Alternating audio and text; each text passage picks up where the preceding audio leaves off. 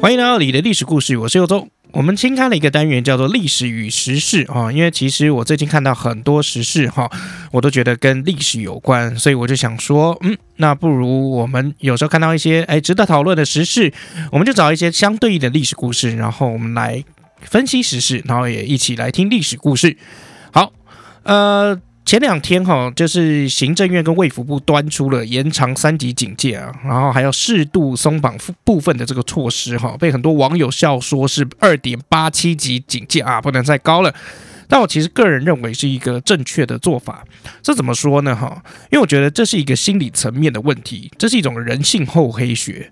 如果今天是宣布三级警戒解除，但是加强管制部分的这个措施，然后所有政策都比照今天发布的这个内容办理，你猜会怎么样？一定是全台湾直接报复性的出游，然后报复性的聚餐，然后报复性的娱乐，然后整个疫情一定会再一次爆掉哈。呃，虽然内容一样哈，讲是先放宽再管制，跟先管制再放宽，就算内容名目完全一模一样，但是就会产生不一样结果，这就是人性哈。我以前看过一本书哈，我在那个年轻的时候很疯那个刘墉啊啊。那刘墉曾经在我不是教你家这本书里面有提过哈，以前这个杂货店哈，像七年级应该还有一点印象，就杂货店在卖小孩子糖的时候是怎么样称重卖的，都是称重卖，老板会故意先抓少一点，然后再一颗一颗的慢慢放上秤，小孩子这个时候会怎么样？会觉得蛮哎蛮开心的啊？为什么？因为看起来自己获得糖有没有？哎，就一颗一颗加上去，感觉变多了。那如果是先抓一大把哈，然后老板再一颗一颗从秤上面拿下来，这个时候你就。看到小孩子的这个微笑笑容，往往会逐渐消失，因为他其实会感觉自己的糖变少了。那其实两个获得的糖重量哦，或者是甚至数目，其实是一样的哦哦。那为什么会有这种心态哦？所以这是我们今天要谈的这个历史故事，也这个成语的典故，叫做“朝三暮四”。朝三暮四，他是怎么样呢？好，他在讲说，从前有一个喜欢养猴子的人，别人都叫他什么鞠躬啊，狙击手的那个狙。好、那这个鞠躬呢，他帮猴子预备了很舒服的一个住的这个地方哦，而且每天亲自来喂，就是一大群的这个猴子。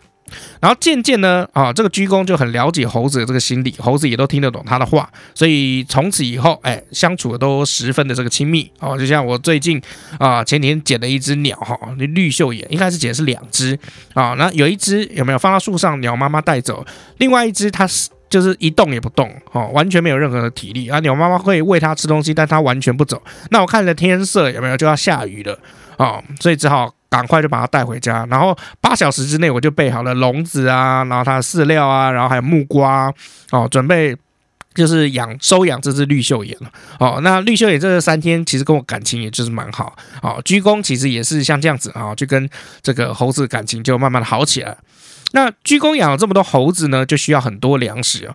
那他就缩减怎么样？他自己家人的这个口粮，然后来喂猴子。过了一段时间以后，他家境哈，因为吃的都被猴子吃掉了哦，而且就是古代粮食比较珍贵哦，所以他家境就越来越坏哦。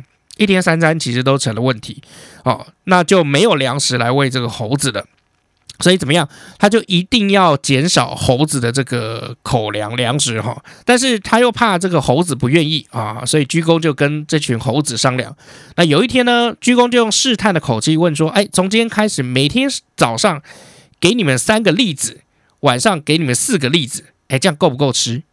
那猴子就发现就是说：“哎，这个样子我们的食物就减少了哦，就一起爬到地上了，怎么样？表示反对。”那鞠躬就说：“那不然这样好了，我们改一改啊，早上给你四个，晚上给三个，好不好？”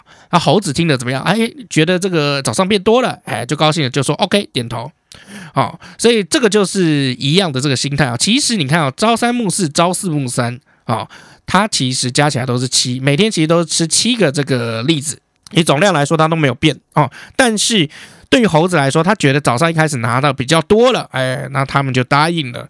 哦，所以这个其实就要。讲到就是说人的这个心理层面的这个事情哈，刚刚讲的这个糖果哎是这个道理哈，朝三暮四里面这些猴子同意也是这个道理，然后还有比如说你去买那个洋芋片包装里面百分之七十是空气啊，哦也是一样的这个逻辑。当然厂商会说哦，那因为我里面灌空气有没有就可以减少这个运输的时候碰撞破损的这个几率，听起来好像仿佛有道理。其实你可以百分之七十都灌洋芋片，剩下百分之三十灌空气，它一样会鼓起来啊。可是不是嘛？就是里面其实哦百分之七。其实真的都是空气哈。那这其实也是同样逻辑，它让它看起来比较大包。好，这所有做的事情目的都是让你感觉内容变多了，然后你心里面感觉有赚到，那你就会掏钱买单。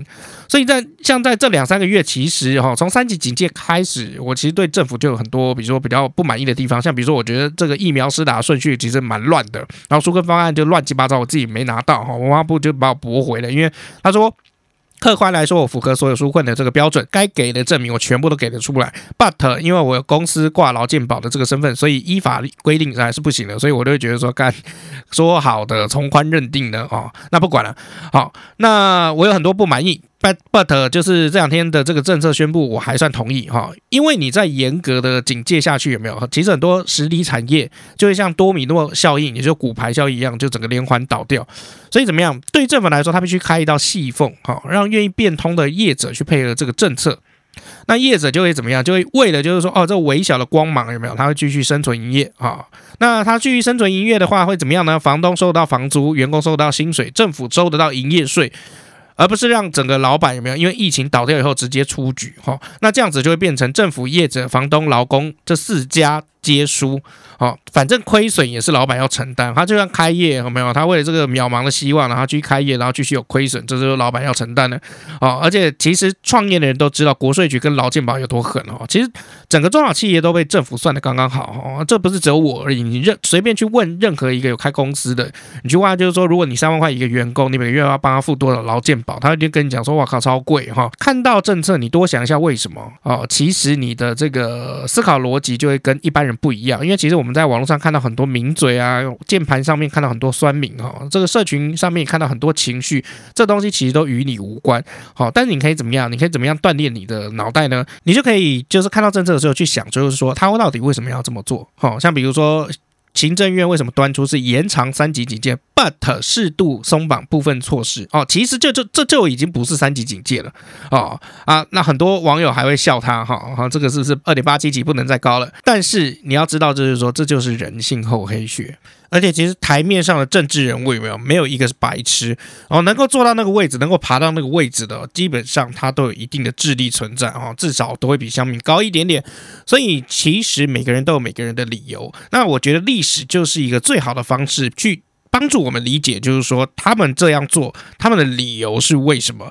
我一开始是写这篇写在我的个人脸书上面，后来被苹果日报拿去报道了，所以我觉得应该算是有价值吧。今天就跟大家来讨论一下。如果你今天看到一个东西，然后政策，然后随便乱去啊，网络上就乱骂、开骂，哈，虽然台湾就是言论自由，随便你骂，好，但其实你身边周遭的明眼人就会觉得你跟普罗大众是一样的，都只是一个控制不住情绪的键盘酸民。控制情绪有多重要？哈，如果你看那些。成功人士哈，上流阶层和什么鬼的哦，你会发现他们做得好哈，不是因为他们的智力哈天生的比你高哦，而是他们的这个控制情绪的能力比你好哦。家里比较和乐，通常也是因为双方哈，这个是夫妻双方他控制情绪的能力会比较好一点。你如果今天控制情绪的能力不好哦，那家里一天到晚匹配给我，那其实家里的感情有没有是不可能好的。